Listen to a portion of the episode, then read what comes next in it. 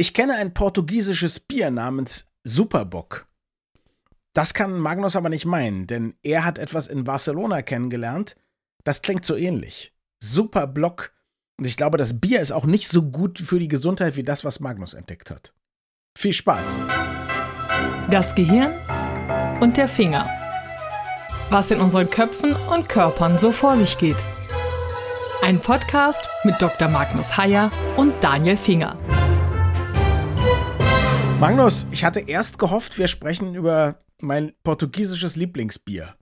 Aber darum geht es nicht. Nein, wir sind von deinem Bier so weit entfernt, wie man thematisch nur entfernt sein kann. Wir reden über Barcelona, wir reden über eine Reise, die ich vor kurzem, vor wenigen Wochen dorthin gemacht habe. Wir reden über ein Verkehrskonzept. Also ich klinge völlig übertrieben euphorisch und ich bin völlig übertrieben euphorisch und das ist einfach toll. Naja, dann erzähl mir von diesem Verkehrskonzept. Also die haben einfach das Problem gehabt in Barcelona. Barcelona ist eine unfassbar dicht gepackte und besiedelte Stadt. Okay. Mhm. Die haben einen Stadtteil, das ist der allerschlimmste, der heißt Exemple oder so ähnlich. Ich weiß nicht genau, wie man es ausspricht. Mhm. Und dieser Stadtteil fällt durch zwei Dinge auf.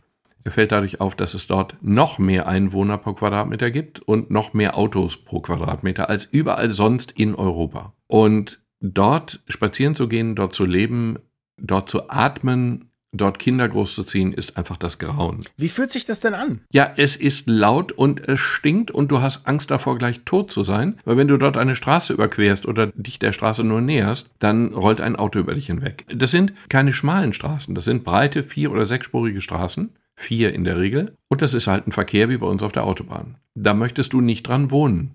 Und dann hast du auch noch gesagt, es gibt da auch ganz viele Leute. Das ist ja für jemanden, der versucht, noch ein bisschen Abstand zu halten wegen Corona, wahrscheinlich auch kaum möglich, oder? Wahrscheinlich der Albtraum. Das ist der Albtraum. Andererseits sind Städte natürlich auch nicht ohne Reiz. Das stimmt. Und die Bewohner der Städte sind auch nicht ohne Reiz.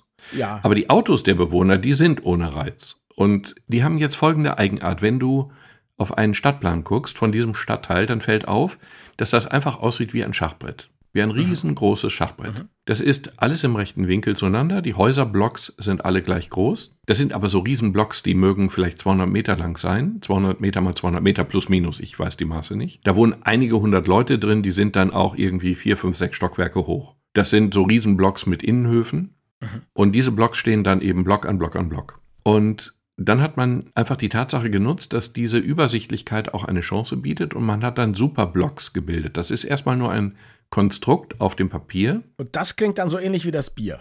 Das klingt wie das Bier. Auf Spanisch sagen sie Super Illes. Auch hier weiß ich wiederum nicht, wie die Aussprache ist. Und dann haben sie Superblocks gemacht. Superblocks heißt einfach nur, sie fassen ein Quadrat, also die Blocks sind ja Quadrate, und sie fassen ein Superquadrat von neun Blocks, also drei mal drei, zusammen. Mhm. Und innerhalb des Superquadrats, innerhalb dieser neun Blöcke, die Straßen um den Block herum, den Superblock, sind weiterhin offen. Mhm.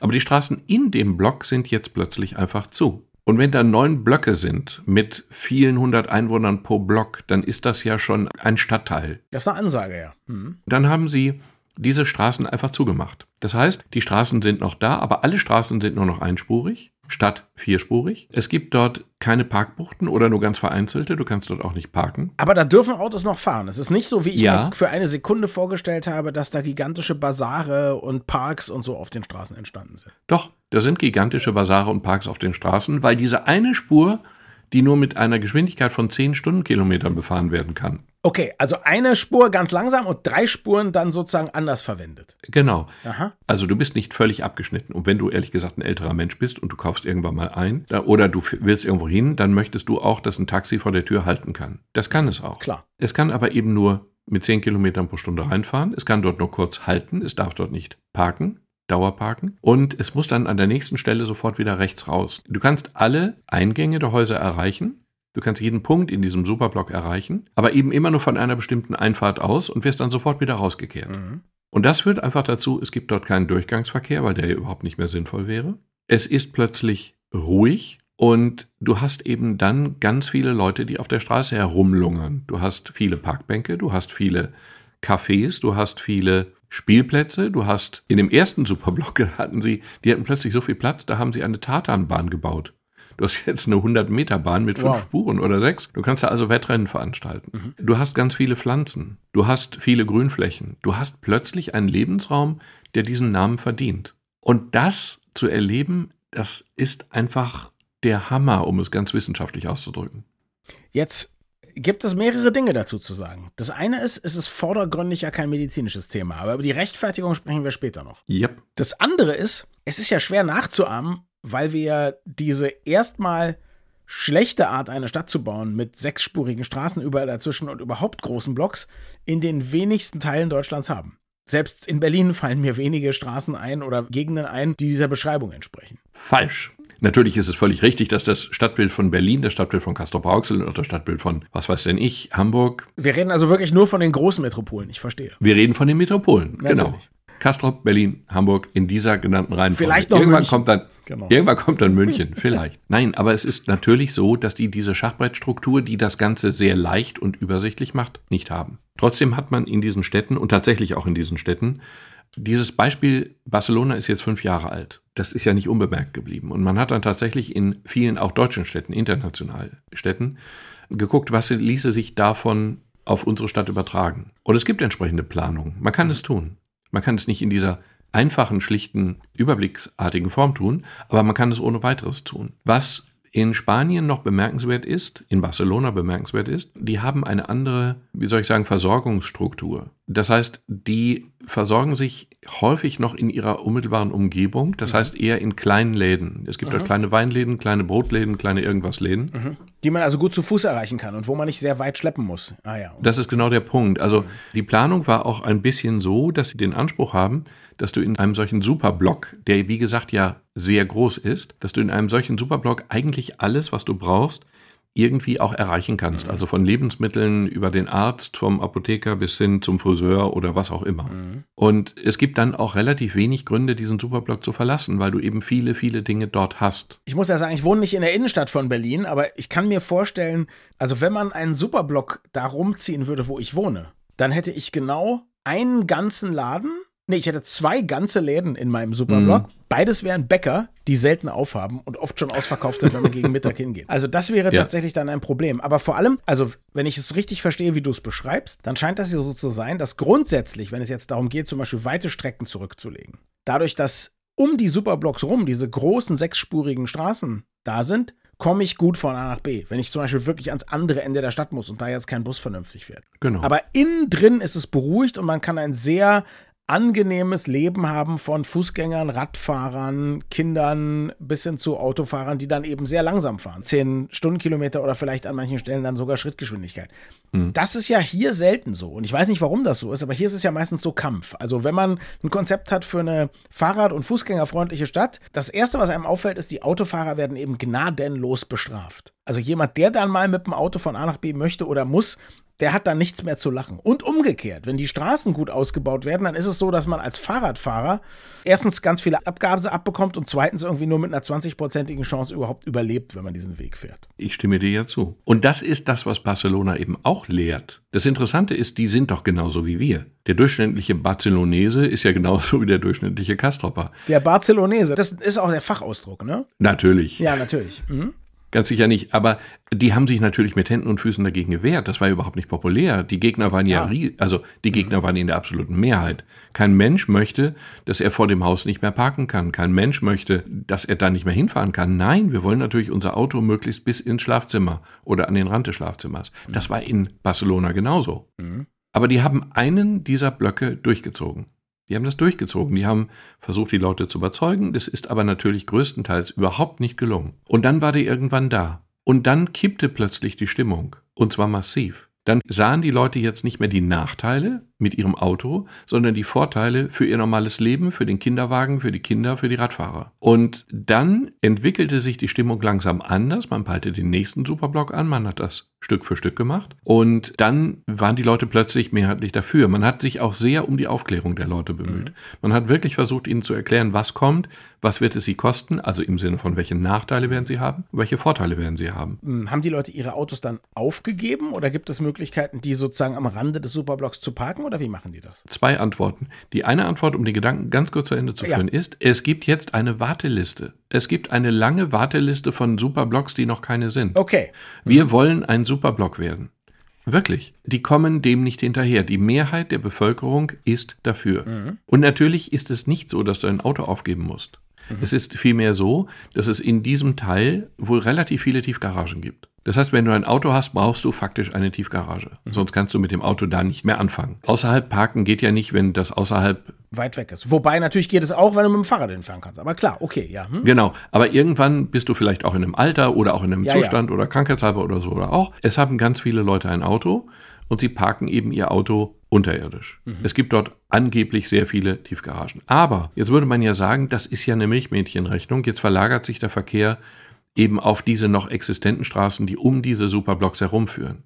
Und das ist eben auch nicht der Fall. Die haben natürlich dann auch viel Geld in den Nahverkehr investiert. In Straßenbahnen, U-Bahn weiß ich gar nicht, Straßenbahnen und in Busse. Und du hast also jetzt die Möglichkeit, auch wenn du kein eigenes Auto hast, woanders hinzufahren. Mit einigermaßen guten oder gar wirklich guten Verbindungen. Und das hat dazu geführt, dass der Verkehr sich eben nicht verlagert hat. Teilweise hat er sich verlagert in diese noch existenten großen Straßen drumherum. Und teilweise sei er, haben die gesagt, verdunstet.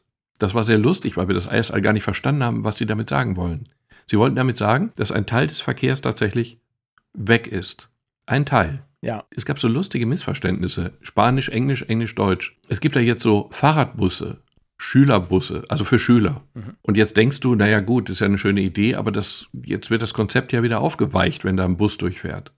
Da fährt natürlich überhaupt kein Bus durch. Der Fahrradbus besteht einfach nur aus Fahrrädern. Vorne ist der Busfahrer, das ist ein Polizist oder irgendjemand, der auf dem Fahrrad vorfährt. Und da fährt die ganze Klasse, alle die, die eben um 8 Uhr an dem und dem Ort an der, der Schule sein müssen, fahren dann alle hinterher. Insofern sind die Fahrradbusse in Spanien ohne Motor, aber mit Busfahrer. Und ein Busfahrer hinten damit auch gesichert ist, dass die alle dann da heile ankommen. Das klingt total witzig. Ja. Ja, das ist total beeindruckend. Und wir haben lange gebraucht, um zu verstehen, was meinen die denn mit Fahrradbus? Ich hatte die Fantasie nicht, dass sich da jetzt wirklich so viele Dinge ändern.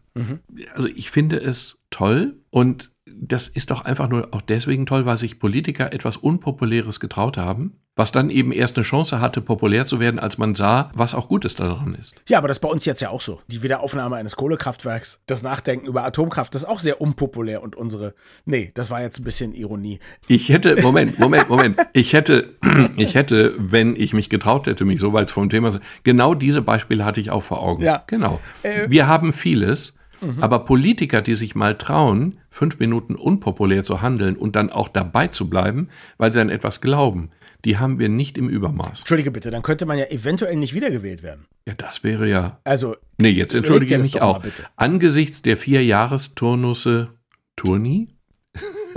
Angesichts des Vierjahresturnus von Turnosen. Wahlen können wir so ein Projekt wie Barcelona einfach nicht stemmen, weil wir dazu politisch nicht geeignet sind. jetzt sind du und ich ja wahrscheinlich aus guten Gründen keine Politiker. Wir sind das, was man im Englischen Monday Morning Coach nennt. Fußballtrainer von Montagmorgen, weil da ist am Wochenende das Spiel vorbei und wir hätten alles besser gewusst. So ist es bei uns ja mit der Politik.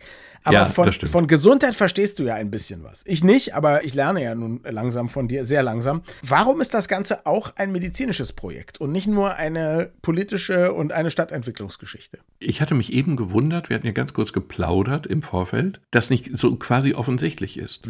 Für mich als Mediziner ist es also geradezu aufdringlich offensichtlich, um diese Doppelung einfach zu benutzen, wenn du in einer solchen Stadt wohnst. Das ist gesundheitlich wirklich problematisch. Du hast ein vielfaches Risiko. Du hast ein Risiko, das klingt erstmal so banal oder im Sinne von stellt euch nicht so an, du hast ein Risiko durch diesen Dauerlärm. Du hast 24 Stunden am Tag Lärm. Wenn du das Fenster aufmachst, hast du Lärm. Wenn du die Wohnung verlässt, hast du Lärm. Wenn die Fenster nicht wahnsinnig gut isoliert sind, hast du Lärm. Du hast immer dauerhaft Lärm. Und dieser Lärm macht Stress. Und Dauerstress, Stress ist okay, Stress ist gesund, kurzfristig. Aber Dauerstress macht einfach krank und der macht krank im Sinne von Herz-Kreislauf, hoher Blutdruck und so weiter. Der macht auch krank im Sinne von Immunsystem. Man ist anfälliger für Krankheiten unter Dauerstress. Und in diesem Sinne kann Dauerstress, der kann einfach töten.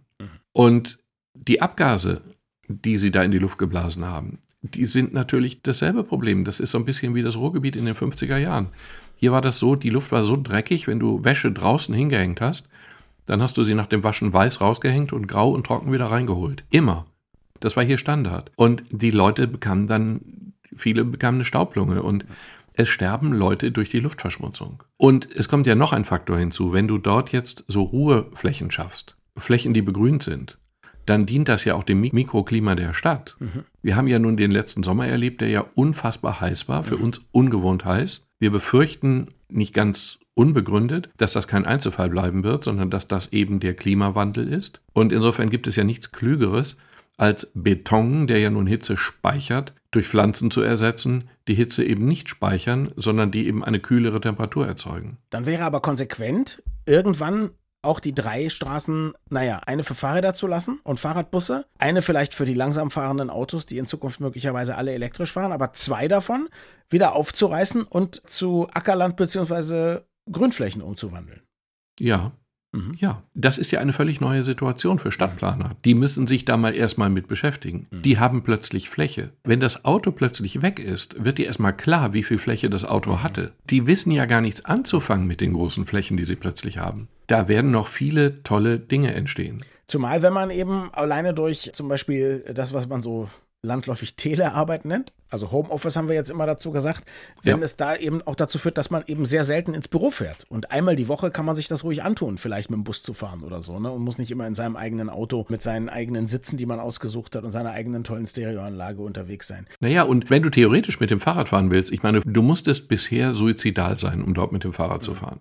Das ging einfach nicht. Mhm. Das war einfach, das war völlig unverantwortlich. Wir haben da Leute gesehen, wir haben Kinder gesehen, die da durch den Verkehr geradelt sind. Also die möchtest du aus dem Verkehr fischen. Ja. Wäre übergriffig, zugegeben.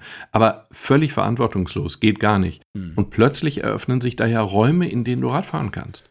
Und ich nehme an, auch das ist eben, also nicht nur die Ruhe und der wenige Stress, sondern, also erstmal wird es dir leicht gemacht, dich viel zu bewegen, zu Fuß oder mit dem Rad oder so. Und vielleicht gibt es eben auch sogar eine kleine pädagogische Komponente, weil du für bestimmte Wege eben genauso schnell bist mit dem Rad oder zu Fuß. Und wenn du dort auch noch einkaufen kannst, ohne das Auto zu benutzen, was wir ja hier zunehmend abgeschafft haben und in den USA, glaube ich, gar nicht möglich ist. Ja. Die Amerikaner wissen gar nicht, dass sowas geht.